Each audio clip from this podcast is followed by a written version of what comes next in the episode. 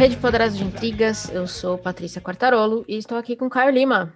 E aí, Pati? E aí, tudo bem?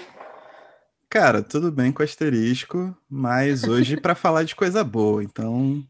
Caramba. Um pouquinho que... mais animado. Que golaço. É.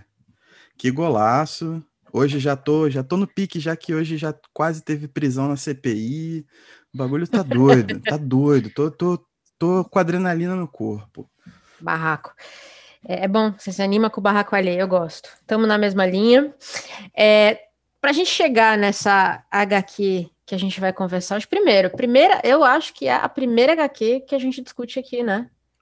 Cara, no, de cabeça, sim. É, sim. Tô achando que é. Mas a gente chegou nela com você veio num episódio, num BO, falou que era um lançamento que você tava muito de olho, tava muito afim de ler. Aí já vendeu para mim também, já fiquei com orelhinhas em pé. Bateu a feira da Unesp e aí a gente foi lá na Veneta e fizemos um estrago. É, cara, tipo, a galera que já ouve há um pouco mais de tempo sabe que eu não sou o cara das HQs, né? Eu li uhum. muito, muita revista em quadrinho, principalmente DC e Marvel quando criança e adolescente, mas depois eu fui meio que largando de mão. Só que por algum motivo eu bati no site da Veneta, eu acho que foi vendo a lista da Unesp que eles forneceram. Uhum. E vi o Berlim, li a sinopse, dei uma rápida pesquisada e fiquei vidrado. E no, no terceiro ou quarto dia de feira, a Veneta colocou esse lançamento com 50% de desconto também. Aí eu já atuei como diabinho ali, né? Pois é. Um demônio do meu cartão de crédito é o Carlino basicamente. Sou isso. eu, que sou, tô por trás também do Left Bank, que é o banco da esquerda. Left Bank. Muito bem. A esquerda agora tem banco. Ai. Então hoje, vamos lá. Hoje a gente vai falar sobre HQ Berlim, um trabalho impressionante do Jason Lutz. É, levou 20 anos para ser feito. Saiu aqui no Brasil, como o Caio falou, pela editora Veneta. Acabou de sair, tá fresquinho com tradução do Alexandre Boyd. É, Caio, conta pra gente então o que, que é Berlim, por que, que chamou sua atenção? Cara, Berlim é uma obra que conta, que se inicia, obviamente, na cidade de Berlim no ano de 1928, quando dá-se ali os sinais claros da ascensão fascista no país alemão. Me chamou a atenção Primeiro, porque o centro da história se passa pelo jornalismo, né? O, uhum. Talvez o que nós possamos colocar como protagonista da história, apesar de ser uma história bem difusa, é o, o Kurt, que é um jornalista, e a outra protagonista, a Marte, que é uma mulher do interior vem para fazer, vai a Berlim para fazer um curso de artes, mas acaba se jogando na efervescência da cidade e se debatendo com suas qualidades e todo o seu arrojo primeiro, mas depois com a realidade que se colocava a, a olhos nus, né? A realidade extremamente violenta que a gente sabe no que que deu. E tendo esse, esse período, levando-se em conta os personagens comuns, né? A gente não está falando de grandes personalidades, a gente está falando de personagens do dia a dia. Eu uhum. achei muito interessante ver essa ascensão nazista ser contada através dessas pessoas e desses tantos núcleos que o Jason Lutz se propôs a trabalhar. Eu acho que a vida ela acontece nas pequenas coisas, né? É um papo de coach, mas é o que é. a, vida, a vida acontece no dia a dia, sabe qual é? Não foi o cara uhum. simplesmente dando a ordem e tudo conglomerou, o universo inteiro se juntou. As coisas foram acontecendo até que aquela ordem fosse dada. E isso nunca é também só um feito do destino, né? Tudo isso é um, uma arquitetura. Eu acho uhum. que o Jason Lutz consegue mostrar isso muito bem. E, cara, minha primeira impressão, a impressão de capa, foi a melhor possível e superou as minhas expectativas ao final. Então foi um baita golaço. Eu, eu concordo demais, assim. Eu também. É, eu, eu, comprei muito baseado só no que você falou. Eu não nem pesquisei nada sobre. Eu falei, cara, vamos ler e vamos ver no que dá. Eu tava afim de ler um quadrinho mesmo.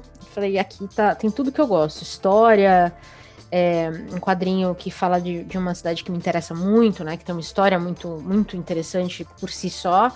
E de um período histórico que é fascinante, por mais que a gente saiba a merda que deu, é fascinante a gente ver a ascensão nazista é, e o quão natural foi. Eu acho que é essa a principal. A questão é: se você estava prestando atenção, como Cut, você estava preocupado. Se você não estava prestando atenção, como a, a amiga dele que adorava uma balada, você estava de boa. É, é, é, o famoso. Eu, eu achei muito interessante os núcleos que ele coloca e cada personagem representando partes diferentes né, da sociedade. Acho que a gente pode dizer isso. Então tinha Sim. as partes mais engajadas, as partes menos engajadas. É, Berlim era uma explosão de arte na época, muita. Acho que a Europa, né, vivia uma explosão de arte na época, na década de 20. É, então, muita arte, muita discussão sobre arte e muita. Muitas coisas assim, de muitos, muitos questionamentos do padrão, né? Acho que até do padrão de, de gênero e o padrão sim, sexual. Sim. Ele também coloca isso no livro. Ou seja, Berlim era um grande, um grande é, estava em ebulição, vamos dizer assim, em vários sentidos. E com isso, a violência também. Então é como se, de um lado, ela estivesse cada vez mais liberta e democrática, e do outro, cada vez mais violenta é, e intensa, sendo a base para uma ascensão de algo que ninguém esperava. Faz sentido? É isso? Faz. É, o que. Quando a gente pega a história, né, e a gente começa a destrinchar, o que eu acho muito interessante como, como apresentação de argumento para essa, essa HQ, né, esse trabalho de reconstituição histórica, é justamente tentar retratar o clima daquele uhum. pós-Primeira Guerra, pré-ascensão do, do, do, do nazismo. Porque foi um período muito curto, digamos que foi de 1919 a 1900 oficialmente até 1931. Então foram 12 anos de República de Weimar, né? E ela começa a partir da ideia de que era possível é, aliar-se a um estado de bem-estar social, digamos assim, com uma progressiva é, diversidade das formas de se viver, ao passo de que toda a parte econômica, toda a parte pragmática da sociedade, digamos assim, continuaria sua evolução em busca da reconstituição alemã, sem se levar em conta uh, os conflitos de interesses entre classes propriamente ditas. Então se vivia essa questão, eu acho que fica muito acho que é muito interessante os paralelos que são criados que a ex-namorada do Kurt, ela é uma baita boêmia uhum. e socialite, né? Ela é muito Sim. rica e gosta de viver na noite. E ao passo que no ano de 1928 era isso. Ao passo que em 1929 você tem a quebra da Bolsa de Nova York, o mundo inteiro em crise, pá, pá, pá, pá, pá, pá, ela vai se tornando cada vez mais pragmática.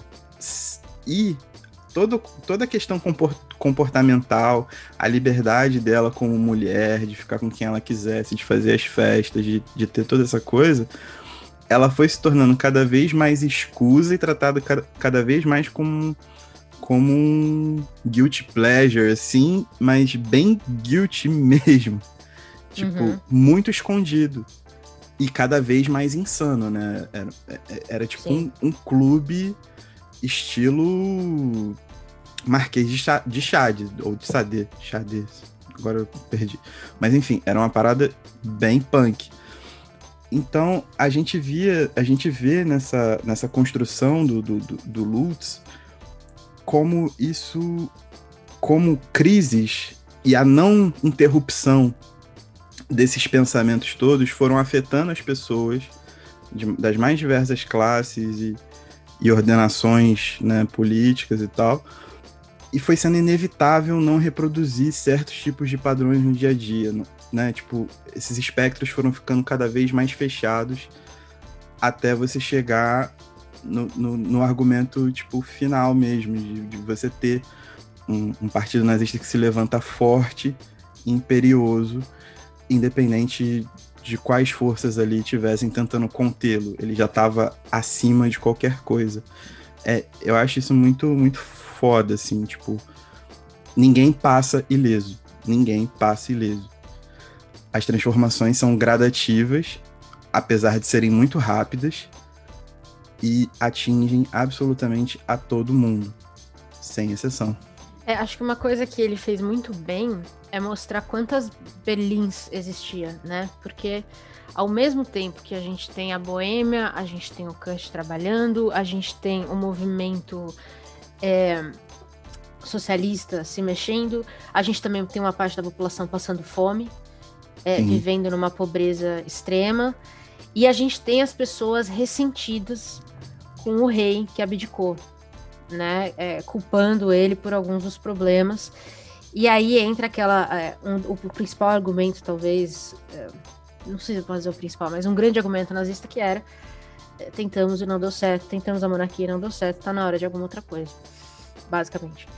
É, então eu acho que é, ele faz isso de uma maneira tão natural que você sente o movimento dessas, dessas desses núcleos, vamos chamar de núcleos, acho que é uma boa palavra, mas você sente o movimento dessas pessoas, né? E por que, que elas tomam as decisões que elas tomam, como elas são afetadas, é incrivelmente bem escrito.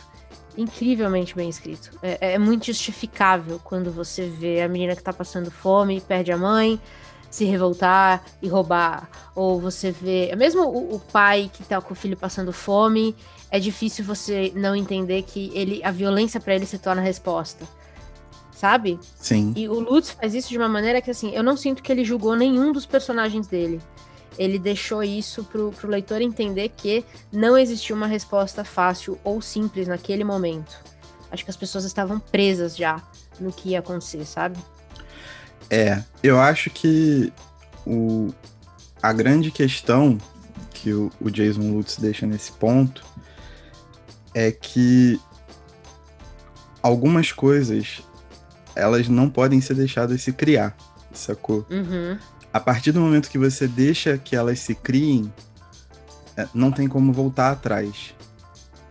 E aí fica muito claro que logo na, na, no, no, primeiro volume, né, são 22 capítulos divididos em três volumes, e logo no primeiro volume, os, o, um social-democrata que deveria ser uma pessoa, digamos assim, centro, centro-esquerda, ele conta com milícias nazistas para incomodar pa passeatas de 1 de maio, por exemplo, uhum. que é do Dia do Trabalhador. Né? Sendo assim, o Partido Comunista ele era muito grande ainda, porém ele não tinha força revolucionária mais. Ele até aspirava e fez, né, principalmente da Rosa Luxemburgo e do Karl Liebknecht, uh, dois mártires, porque foram, com auxílio, inclusive, da social-democracia alemã. Porém, é, a partir da perda dos dois, é, meio que perdeu aquela grande plataforma, né, que daria força, o pensamento revolucionário por si só, para a tomada de poder mas eles tinham muita força e incomodavam muito, e a União Soviética estava lá, né, tipo, se reerguendo da guerra civil e da sustentação do poder, e eles achavam que aquele era a maior ameaça à democracia alemã, a República de Weimar. E aí contavam com as recentes milícias nazistas para combater o Partido Comunista. E olha aí no que deu. o fantasma do comunismo ataca novamente. Pois é, e os únicos que combatiam efetivamente os nazistas e informavam continuamente uh, o plano nazista de dominação do poder eram os comunistas. Só que a solução comunista ela é radical, ela é contra hum. todo o sistema social-democrata. E isso o próprio Kurt falava, tipo, ele até no começo faz meio que uma teoria da ferradura ali que é, que é meio feia, né? hum. Mas ele até fala, tipo, não, mano, tem que ter uma solução melhor do que a violência. Uhum. Só que é aquela parada, depois que você deixa um lado se criar, você não consegue, tá ligado? Responder. É. Você não consegue. Você tem que se defender. E, infelizmente, né, aconteceu o que aconteceu. a história tá aí. É muito, é muito foda que ele levou 20 anos, né, para fazer esse livro, porque dá para ver o nível de pesquisa do cara. É um negócio Sim insano. Mesmo a subcultura de Berlim, é, criar essa subcultura não deve ter sido tão fácil porque ela foi muito escondida, né? Ele, e ele reflete isso no livro também, que era uma, uma subcultura de segredo. É, é o que você falou, é meio esses clubes assim, secretos, que você só vai, você tem que saber a senha para entrar, essas pataquadas todas, mas que na época era o único jeito de você ser subversivo de certa forma. E ele cria isso de uma maneira que eu fiquei muito impressionada de demonstrar isso e da naturalidade com que, por exemplo, o próprio Kurt aceita algumas coisas, né? Ele que é um cara teoricamente mais velho, ele é um jornalista, ele é um pouco cético, eu acho que de todas as coisas, como eu vejo, eu entendo que talvez ele representasse ali uma uma a, a, a classe média berlinense, vamos dizer assim, Aquela, aquela classe que tá vendo tudo acontecer e fala, puta, não sei se isso vai dar alguma coisa, eu não tenho partido, eu sou de meio, eu sou de centro, eu não vou votar em ninguém, vou votar em branco. Tipo, essa galera que tá vendo os dois lados se mexer, mas tá em cima do muro, eu acho que ele é meio isso. E quando ele percebe o que tá acontecendo, é tarde demais. Exato. Ele prima muito pela racionalidade, né? Ele fala Exato. isso vários momentos, assim que deve e tem que existir uma alternativa racional para o caos que estava anunciado. Mas é aquela parada, tipo, as dinâmicas da sociedade não são tão racionais quanto homens pensadores quanto o, o, o Kurt e toda a classe média alemã pensam, sabe? Qual é?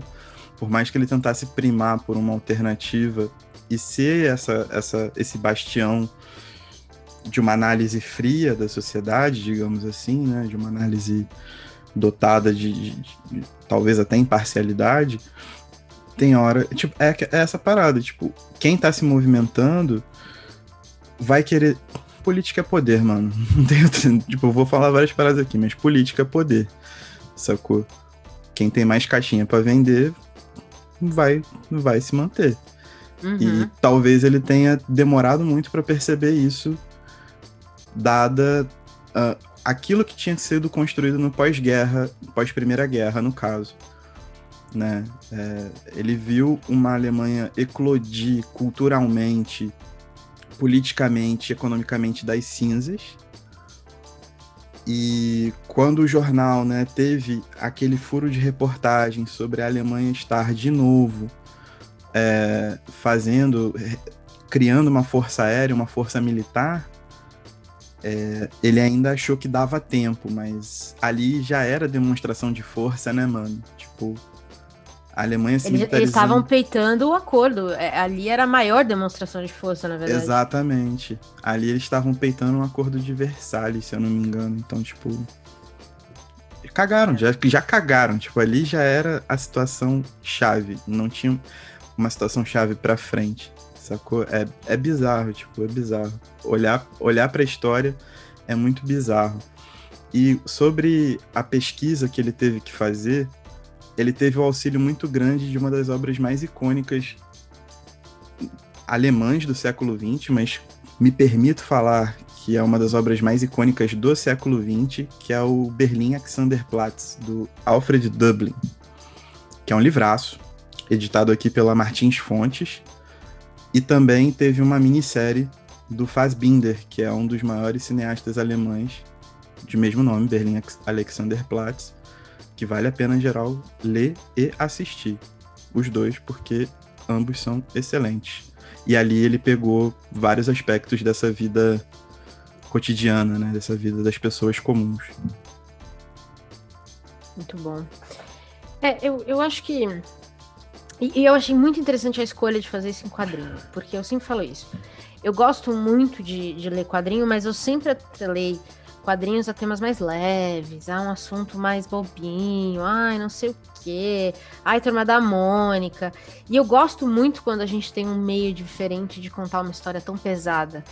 Porque o quadrinho nos permite algumas coisas que talvez um, um, uma prosa não permite, que é quando ele coloca alguns quadrinhos que não tem diálogo nenhum, mas só tem um personagem, um Kurt cabisbaixo andando pela rua, um Kurt olhando uma máquina de escrever do lado de uma arma, que é muito significativo, né? Você, como você se defende agora? Você vai se defender denunciando ou você vai pegar na arma e vai, vai entrar nessa porradaria? É, e eu acho que o, o quadrinho nos permite essas visões assim muito poéticas, eu acho. E eu acho que ele usou isso com muita maestria, muita maestria. Tinha, tinha momentos que eu tava lendo que eu tinha que dar um minuto e falar, caramba, cara. Essa mesma da, da, da, máquina de escrever da, da obra, da arma, eu falei assim, puta que pariu, que escolha difícil para um jornalista vivendo na, na, na Berlim daquela época. Não consigo imaginar. É, e eu achei um trabalho, assim, belíssimo de desenho dele, de traço, fácil de acompanhar, pesado, mas fácil de acompanhar e muito bonito. E eu queria te perguntar o que você achou da arte também. Cara, eu simplesmente achei maravilhoso. Várias páginas eu marquei e, tipo, simplesmente pela beleza dos quadrinhos. Em uma específico, é que eu não tô com o livro aqui para falar qual página exatamente. Mas é uma sequência de um jazzista tocando clarinete. E a página é só isso. Tipo, o movimento dele tocando clarinete. Que facilmente uhum. eu pegaria essas páginas e faria um quadro gigante e botaria na minha sala. Porque realmente, tipo, o nível do trabalho que ele conseguiu realizar é a de eu dançar junto com a página, sacou? Eu olho e Sim. já imagino o ritmo, tipo, e já consigo mimetizar tudo na minha cabeça. Muito fácil. É muito bonito. E o quadrinho todo é assim. Ele consegue, através de um recurso simples e usando só a tinta preta, eu acho que ele não utiliza nem recursos de tons de cinza para fazer as sombras, né? É só, tipo, tinta preta em cima do Sim. papel. É, ele consegue dar essas expressões e toda essa angústia que exala de tudo que está acontecendo, da efervescência do momento mesmo. Eu acho que em relação à arte, a gente tem um trabalho, tipo, exímio de, de, de não só de pesquisa, mas de sensibilidade. Tipo, eu acho que é isso, né? Tipo, a arte a gente sempre pensa em como isso toca a gente. E você olhando para os quadrinhos, você consegue sentir e conforme a história vai sendo narrada, isso vai sendo reforçado através desse impacto visual. Então, você bem falou da, da imagem do, da, da, da, máquina de escrever com o revólver. Tem a imagem, por exemplo, do, a, do atentado nazista, a passeata do primeiro de maio, que é muito forte, uhum. sabe? Tipo, quando uma das personagens acaba sendo baleada. Vou tentar não dar spoilers aqui, porque você ver quanto eu gostei, eu não quero dar spoiler, eu quero que todo mundo compre e leia a parada, porque é um momento muito importante do livro. É, até planos maiores, assim, quando logo no começo ele mostra a Alexander Platz, é, quando se dá aquele discurso enorme que estão combinando a passeata de 1 de maio, e aí você tem aquele panorama e tá a, o, o, o chefe do Partido Comunista Alemão, uma figura de Lenin, uma da Rosa e uma do Cal, sabe qual é? Tipo, todas, todas essas tem, elas exalam, tipo, o momento, assim, elas têm uma força, uma impregnação muito forte. São várias cenas que ficam na minha cabeça, assim, que tem uma tem essa esse poder narrativo e é o que eu falei, tipo, eu não sou um ávido leitor de quadrinhos, eu não tenho como falar mais tecnicamente, mas é, é um trabalho muito sensível. É um trabalho muito sensível de verdade. Eu fico pensando assim, ele foi uma extensão muito, muito diferente do que eu esperava. Né? Então, assim, a gente tem uma personagem que ela é, é trans, né? E, e, toda vez que ela aparece, ela tá é, vestida de homem, né? Ela, ela, é mulher, mas ela se, se reconhece como homem, ela quer ser tratada como homem. É, apesar de usar o nome Ana. Uhum. E eu lembro que a primeira vez que, que ela se apresentou, é, ela falou: Oi, eu sou Ana. Eu falei assim: Não, peraí, eu acho que traduziram errado o nome. Porque ele desenha como um homem. E assim, é muita, é muita delicadeza no sentido de se essa personagem aqui se entende como homem, todos os tudo, tudo que tem a ver com ela é exatamente assim que ele desenhou. É, até para o leitor não existe dúvida, sabe? Sim. Você não vê aquela personagem como qualquer outra coisa.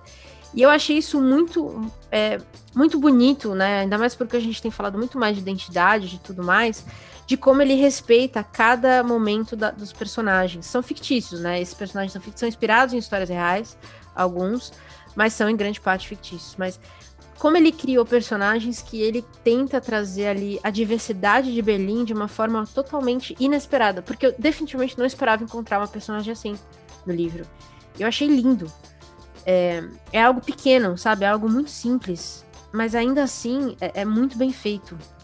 É, e o mais importante é que ele também não comete o erro de, assim, colocar um, um, um discurso atual no passado, né? Não comete um anacronismo. Exatamente. Ele consegue recriar o ambiente para Ana se desenvolver, a própria a, a, as próprias experiências que a Marte tem, porque ela no uhum. começo fica com o Kurt, depois ela fica com a Ana, sacou? Eu achei isso um, um, um trato muito fino, muito fino.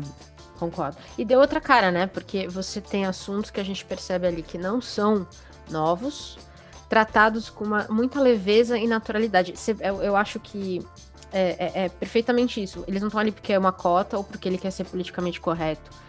É, ele nem tenta, aliás, eles não têm essa. Esse debate não acontece. Sim.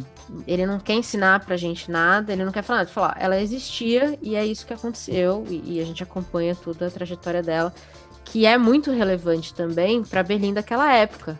Né? A, a forma como o outro era tratado, o diferente passou a ser tratado, é, também diz o que a gente, né, também conta um pouco da história do que a gente viria, do que viria a acontecer, eu acho, naquela época. Então a gente já começa a ver as mudanças da sociedade na aceitação do outro. É, e a Ana representa isso de uma forma muito bonita, ainda é. que no final um pouco violento. Sim. E como isso se abriu de uma maneira muito espontânea, né? Muito rápida, na verdade, não espontânea. E se fechou de uma maneira muito rápida, né? Porque em 1928, a Ana e, e a Marte ali vão se conhecendo e tem todas aquelas discussões sobre arte, etc. Mas já em 1930, elas ainda estão curtindo a onda delas, porém no subsolo do subsolo com uma cultura extremamente marginalizada. Então, tipo, em dois anos, a parada mudou de figura de uma maneira assustadora, vertiginosa. Saca? Tem um livro muito bom que saiu pela editora 34 que também fala sobre isso e pode ajudar, né, tipo, a também entender o contexto, que é O Templo do Stephen Spender. Muito bom, recomendo demais. É um livraço e trata sobre a mesma época, o mesmo período de tempo e, e, e, e, conta sobre esse tipo de situação. Mas a questão toda é que, tipo, isso também faz parte de um movimento social que foi subjugado pela força nazista, né? Pela força conservadora, pela força exclusivista que se colocava, né? Tipo, qualquer tipo de diversidade sexual ali era inibida pelas milícias nazistas que logo ascendiam ao poder. Então, é, é importante, faz parte. A gente tem, tendeu, pelo menos durante um tempo, a ter só essa visão histórica de, do poder político como essa coisa de engravatados tomando decisões e e, e joguinho de guerra. E, na verdade, não, né? Tipo, a vida é política. É, nossas escolhas diárias são políticas, né? E acho que é por isso que eu acho que é importante o, ele ter trazido essa representatividade, porque a gente começa a ver uma decaída ou talvez uma, um reforço da, do conservadorismo nazista quando a sociedade começa a rechaçar a Ana, a, o diferente, que é quando elas estão. Tem uma cena muito clara que elas estão, acho que num bonde e uma mãe de família que tá com a criança do lado fala assim: Nossa, mas é um homem ou uma mulher? É ali que você começa a ver que as coisas vão degringolar, que é quando é, o, que é, o que é que elas não consigam, não consigam explicar com clareza começa a ser questionado. E aí, a partir do momento que a diversidade começa a morrer, o outro também, né? O outro morre e vai sobrar o quê? Um tipo só de pessoas, que é o ariano, que a gente sabe que é. Exatamente. E como isso confunde as próprias relações que a gente tem com o outro, né? Porque quando a, a Marte tá com a Ana e num, numa recaída ali ela vai pra, e fica com o Kurt de novo, foi justamente quando a Ana tava sofrendo essas violências. Então, tipo. Exatamente. Às vezes foi uma questão só de sentimento da Marte. Mas a falta de empatia dela naquele momento, sabe qual é? Como é que isso paira na cabeça de uma pessoa que sofre violência? É, é doido, tipo, é complicado. São situações, são dinâmicas do dia a dia, de relações interpessoais, que elas determinam muita coisa, na verdade. Muita coisa de verdade.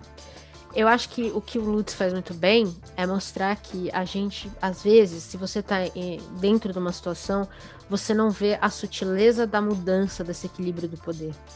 Você, uhum. você perde.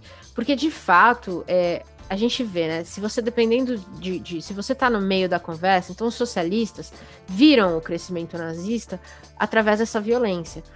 Mas a Ana viu isso com muita sutileza no começo e até chegar na violência e passou despercebido em algumas horas. E a Marte não viu nada disso, porque ela não era afetada em nenhum momento, ela era Mariana. Então, quando a violência chega nela, eu acho que ela nem sabe lidar com isso, ou chega perto dela, né? Porque não chega nela, chega na Ana. Ela não sabe lidar com isso. E quem tá vendo isso, que é o Kurt, entra em parafuso.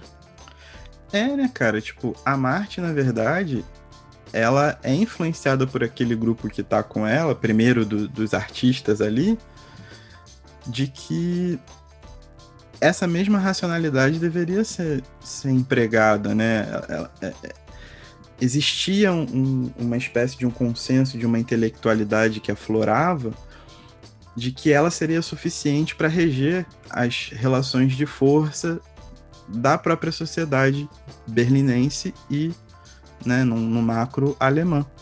Então as coisas estavam florescendo e aquilo ali era suficiente e não chegava o embate porque eles estavam fora do, do embate. eles se colocavam a par desse embate.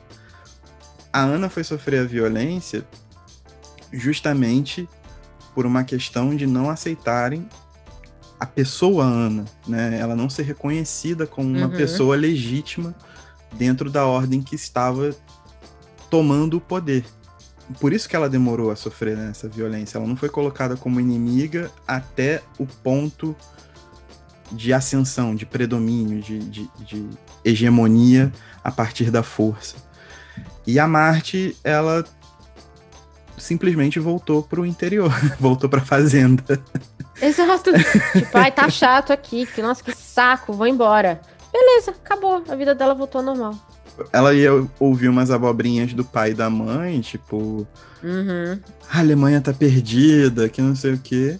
Mas ela ia manter a vida dela ali, numa boa, tranquilo, calmo, sossegado. E ela era filha é, de militar, né? É. Militar aposentado já, né? Então, tipo, morava. recebia pensão, essas paradas assim. Pois é, um militar que lutou na Primeira Guerra e era tido como um homem cruel. A gente tem uma experiência. Ela teve uma experiência de rejeição que é quando ela chega naquela. Não, tipo, não é um albergue bem aquilo, uma. É... Eu, não lembro a palavra, mas ela chega na a casa. República. Isso. E uma das pessoas ali, um dos homens que trabalham ali, reconhece o sobrenome dela e hum. logo liga ela ao pai. E ele lutou com o pai dela. E, e aí ele conta histórias terríveis sobre quem o pai dela foi na guerra. É talvez a primeira e única experiência que ela tem de enfrentar o que é uma violência, assim, eu acho. Mas ela rapidamente se mudou, né? Ela pôde supera, se mudar. É, ela supera, exato. Ela, ela sai, ela tem a liberdade de sair das situações de violência. Ao contrário das pessoas que, que estão ao redor dela, que se você está. O Kurt, por exemplo, ele não é, não passa por nenhuma violência em nenhum momento. Mas o que acontece é ele vê aquilo e aquilo afeta ele de uma maneira é, forte. É, podemos dizer isso? Sim, é porque o trabalho dele era justamente prevenir as pessoas dessa violência, né? Eu acho que ele se sente muito impotente porque ele viu que o esforço dele colocou todo o trabalho de vida dele numa situação de, de inação, na verdade, né? Porque na hora do vamos ver, valeu do quê? Valeu de nada. Eu acho que ele vai vendo esse circo fechando uhum. e os ideais republicanos e democráticos sendo abolidos de uma forma né, extremamente grave e urgente por parte das milícias nazistas.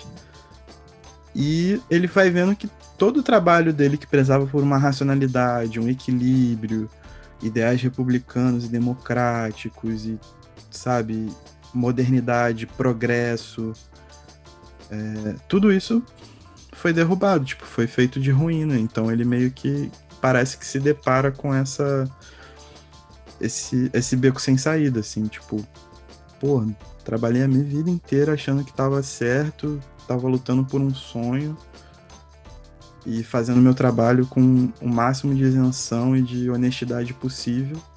E no fim das contas, isso não evitou uma catástrofe. E de novo, eu acho que o Kurt é muito bem retratado. Eu acho que é talvez. Bom, ele é o personagem. Um dos personagens principais, talvez o maior. É, e eu, eu achei também, acho que o comentário que você fez no começo de que chamou a atenção isso ser retratado dos pontos de vista de um jornalista, eu acho que faz uma diferença muito grande. Porque eu já ouvi muitas pessoas falarem, quando fala de Primeira Guerra e tudo mais, de que ah, as pessoas não sabiam.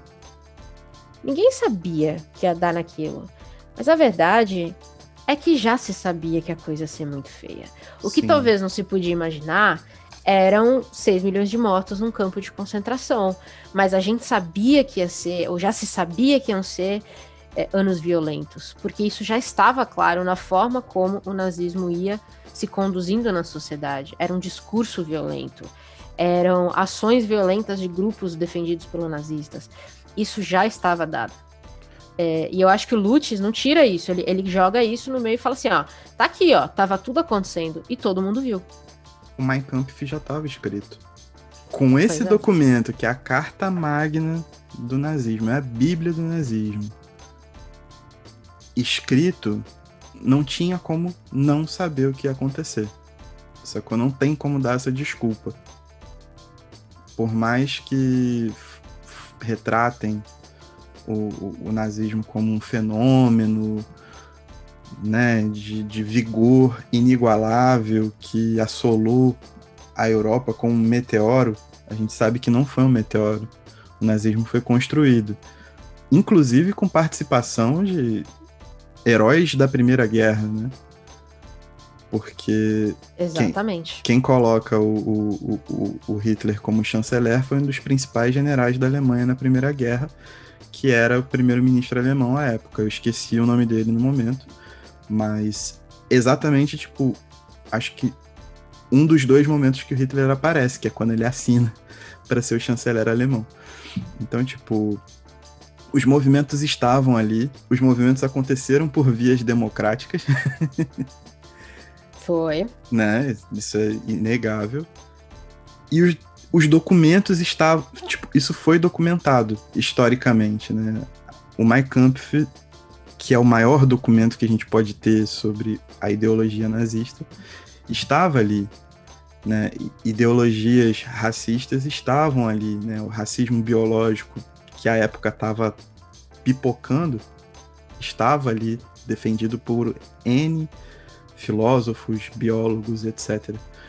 Então, é um exercício, acho que Berlim é esse exercício de lembrar de que, tipo, existe documento e a gente tem que recorrer aos documentos porque eles vão mostrar a construção. Acho que um dos grandes bens da humanidade é que ela aprendeu a documentar bastante coisa, pelo menos nos últimos 200 anos. A gente tem que procurar isso. Aliás, o fato de Hitler aparecer pouquíssimas vezes e o nome dele aparecer pouquíssimas vezes, eu também acho muito significativo.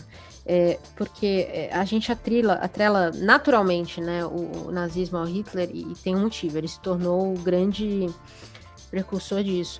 Mas o nazismo foi uma construção ideológica, não foi ele que chegou e falou agora existe o nazismo.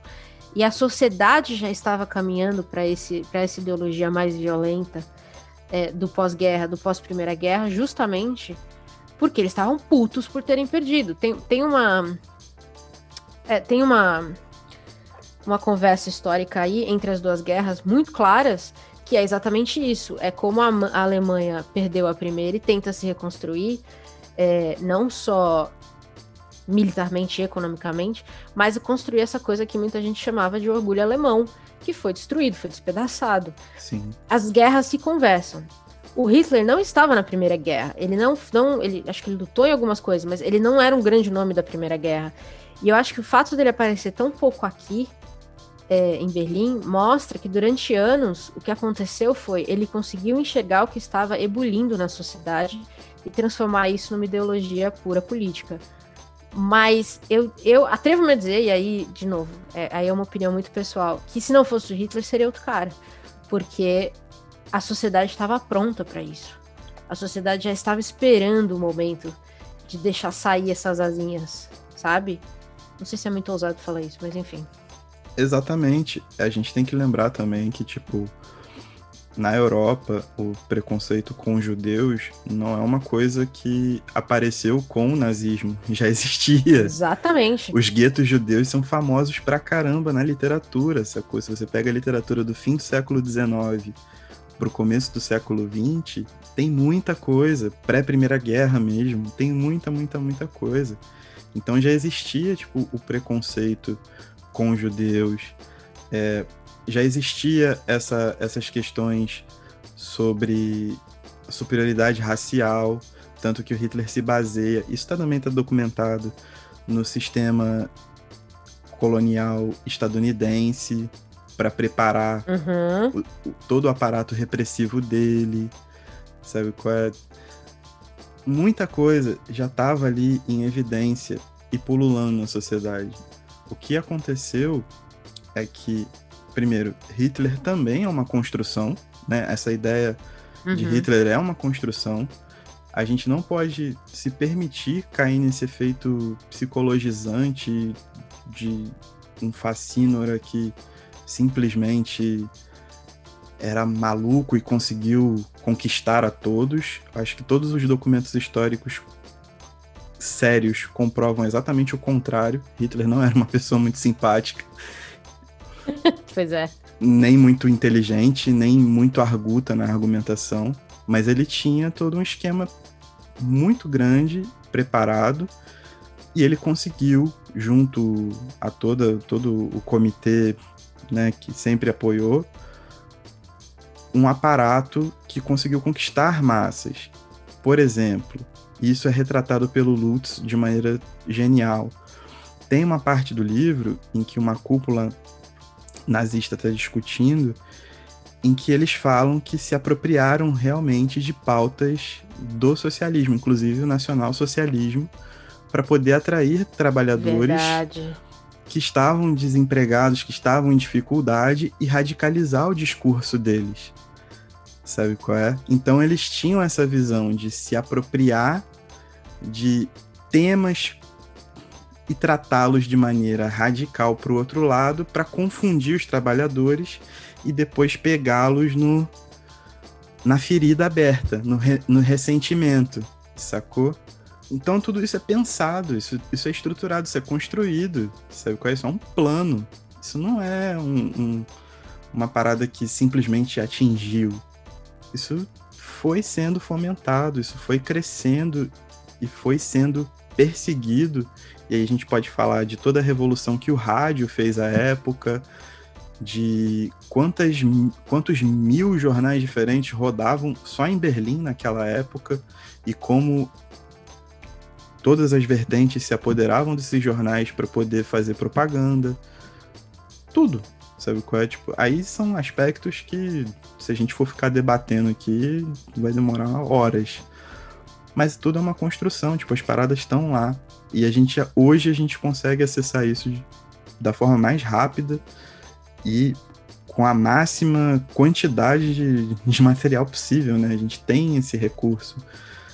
É, então não dá para acreditar e, e, colocar isso num, numa, numa questão patológica, simplesmente, sabe? O cara era um maníaco, é, foi lá e fez tudo. É, não, assim, do nada acordei, tinha nazismo e agora eu, meu Deus, não, não, isso não acontece. Acordei, puf, todo mundo é nazista. Não acontece. Outra coisa importante que ele coloca aqui e vale a pena reforçar é o apoio das elites à política nazista. Sim. É, as elites que estavam completamente afastadas da violência, né? Elas não estavam na rua no momento da, do, do pega para capar, mas que é, aceitaram a, a ideologia nazista com muita facilidade, porque reforçava o papel delas na sociedade. Então ele coloca isso aqui também, eu acho que de uma forma muito natural, que é quando a, a amante do. a amiga do Kant fala assim: ai, eu vou fazer um, um fundraising, vou levantar uns fundos para Hitler. Ai, vai ser maravilhoso. Vamos, vem vocês também. Como se fosse nada, assim, como se fosse só um jantarzinho legal com os melhores hum. amigos ricos. É, ou seja, a elite estava separada da sociedade de uma maneira muito profunda nessa época. Bom, acho que no geral. É, mas nessa época, politicamente, muito forte. É, e eu acho que ele também traz esse aspecto aqui muito certo. Ou seja, são vários pilares que sustentavam o nazismo.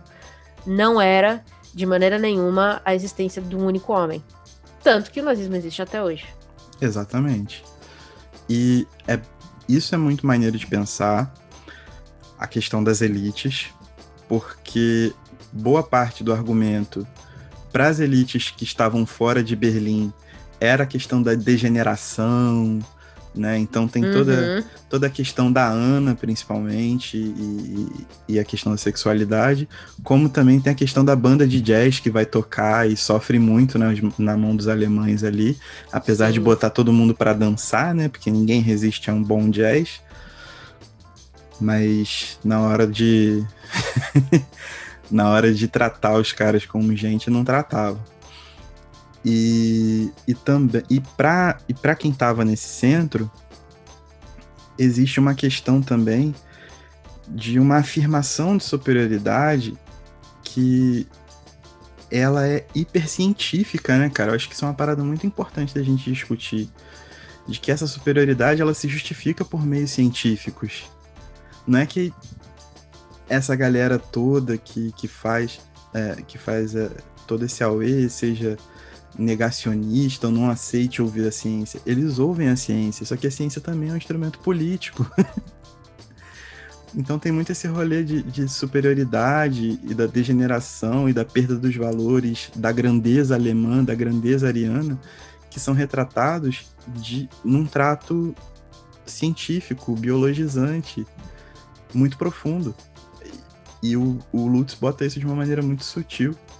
E é bem interessante porque a gente cai muito fácil no questão, na questão de que os caras, os outros são os burros, né? Mas na verdade a gente é que tá caindo num, num terreno que a gente acha que é neutro e na verdade não é nada neutro.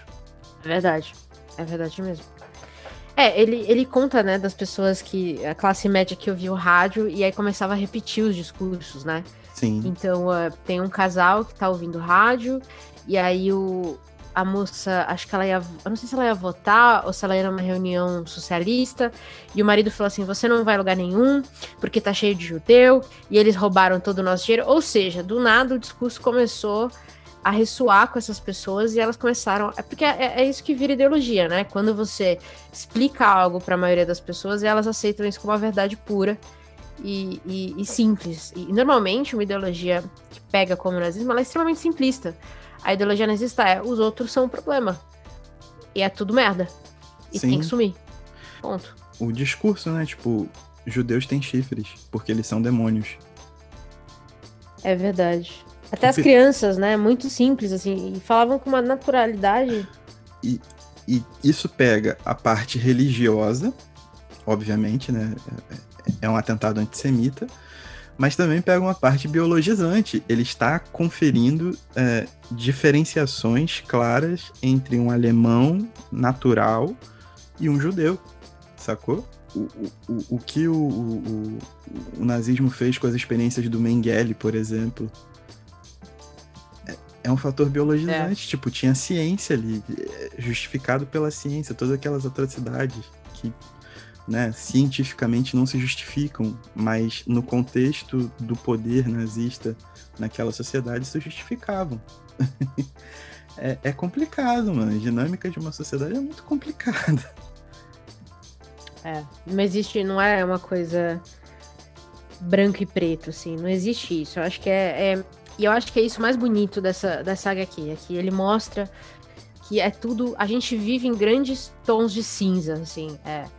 Um pouquinho mais, um pouquinho menos, mas nada é muito claro. Tem, tudo tem por trás algum poder de discurso que tá dominando aquela conversa, aquela narrativa. E cabe a nós questionar isso, imagino, e não aceitar as coisas a- ao valor do que sai da boca de uma pessoa, sabe? E isso vale, eu, acho- eu diria, pra todo lado, sabe? Sim, claro. É, e aí ele mostra o que acontece quando a sociedade aceita as verdades que venciam como se fossem as verdades puras. Puras e simples, assim. As explicações extremamente simplistas que se dava para os problemas que a Alemanha enfrentava. Porque é engraçado, né? Em nenhum momento. Em nenhum momento você vê os alemães falando assim, cara, puta merda, a gente tá aqui na merda. Uf, O que a gente fez aí, essa guerra toda aí, agora perdemos a guerra, mas precisava ter ido pra guerra. É, será que era importante ir pra guerra? Será que justificava ir pra guerra? Não existe o questionamento dos atos que causaram a situação, sabe? Você perde essa questão quase de, de, de, de causa e. causa e resultado, assim, ou. Hum. Não, não é isso que eu quero dizer, não é causa e resultado. É, de situação e causa, né? Então o que, que era e o que causou, sabe? Sim. Eu esqueci o Causa e termo, tem um termo pra isso. Causa e efeito, oh meu Deus. Você perde a relação de causa e efeito se você esquece esses pontos que são tão cruciais. Então você não consegue analisar a Segunda Guerra sem analisar a Primeira e sem analisar esse entre guerras. Exatamente. Porque é isso que vai explicar tudo. Então não adianta só falar assim, ah, porque a Alemanha acordou na, num dia, sei lá, em 39 e falou, puta, vamos invadir a Polônia. Não, isso, isso tava desde 1914. Você vai para entender isso. Você tem que voltar até lá o começo, talvez até antes. Porque a história não é uma coisa escrita com ponto final, né? É, cara, a- as questões territoriais nessa parte, na Europa como um todo, né? Mas principalmente nessa parte alemã, elas são muito complicadas. A Alemanha, como a gente conhece geograficamente, tá formada, eu acho que agora há 150 anos só. Sabe qual é? É, se você for pegar toda essa história Sim. europeia, existem conflitos ali ancestrais e existe uma passagem contínua de pessoas de gerações para gerações que vão sustentando preconceitos e transformações e tudo mais, sacou? E isso em- em algum momento vai desembocar em alguma coisa. Sabe? Muitas das vezes, para a história alemã, infelizmente, se desembocou em várias furadas e atrocidades. Mas estamos aí, né? Tipo, a vida vai sendo construída e. Tamo aí. É, vida que segue. É. Né? A gente luta contra as forças do mal e musiquinha do Power Rangers. Mas É o que é, nos resta. é o que nos resta. Muito bom. Eu acho que, eu acho que assim, pra mim, essa. Eu acho que assim, é um catatauzinho. Berlim tem o quê? Quase, quase 700 pá- 600 páginas, 580 e pouco. É, mas é um catatauzinho que dá pra devorar. E sendo muito sincera, talvez é uma das HQs, das melhores HQs que eu já li nos últimos tempos. E, e se você está se questionando se vale a pena ler, você que nos ouve, eu já digo agora um ressoante sim. Vale a pena demais. Puta trabalho que a Veneta trouxe pro Brasil. É, A edição em si tá belíssima, belíssima, belíssima, capa dura, um negócio maravilhoso. Aqueles que você deixar para os amigos ver quando chegar em casa. Aí te pede emprestado, você fala que não. Mas olha, lindo, lindo mesmo. Acho que é isso, né, Caio? Leia Berlim. Sim, uma capa dura que não atrapalha a leitura, inclusive, hein? O que é muito raro. Verdade, não é desconfortável. Que eu sou profundamente contra capas duras, mas odeio. dessa eu gostei. Nossa, odeio demais, mas realmente é muito confortável essa daqui. Meu prazer é não quebrar a lombada. Nela. Eu tenho é, então, isso. Eu... Meu guilty pleasure é quebrar a lombada. Esse é, essa é a minha, minha vibe, sacou? Mas essa capa dura da, da Veneta tá muito boa. E uma coisa que eu gostaria de ressaltar, na verdade, é em relação à editora Veneta, que é uma editora que está no mercado a uma cota e sempre se posicionou de maneira muito enfática. A publicação de Berlim reforça isso, mas não só. Eles têm uma linha editorial muito bem definida. Eles são honestos nas promoções que fazem, isso é muito importante, inclusive, nos dias de hoje.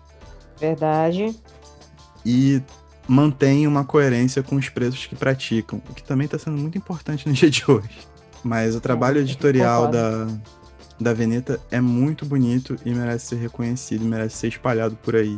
Eles têm um trampo muito bravo como editoras e Berlim é a prova, tipo, uma das provas disso, né? É, baita acerto da Veneta, livraço, leiam. Demais. Leiam e assistam Berlim Alexanderplatz e leiam O Templo, que saiu pela editora 34, que são leituras que vão formar esse, esse Berlim pré, pré-guerra e dão muito contexto também. Fica aí. Não é BO, mas fica a dica aí. muito bom. Muito bom. Para mim tá entregue, eu dou até vontade de ler de novo, Berlim, de tão bom que é. Eu fico eu viajando em várias páginas. Várias mas páginas. Eu, eu marquei muita coisa. É muito raro também eu marcar as coisas em HQ, mas eu marquei muita coisa. Muito, muito boa. Coisas que me fizeram pensar bastante. É, a gente não entrou aqui nessa conversa nos paralelos com o Brasil, mas a gente entende que vocês que nos ouvem já estão cansados nesses três anos de entender o nosso posicionamento. Então, assim, para bom entendedor, Berlim tá dado. É, cara. não vou nem, não vou nem, não vou nem entrar no detalhe. Eu não vou falar mais nada. Quem lê Berlim vai entender, quem ouviu a gente vai entender. Tudo que a gente falou aqui tem paralelos muito claros, mas está dado. Leia Berlim, leia jornais, assista a CPI e é isso. É isso aí. É, bom, então é isso. Tá entregue? Tá super entregue, Paty. E tchau. Tchau.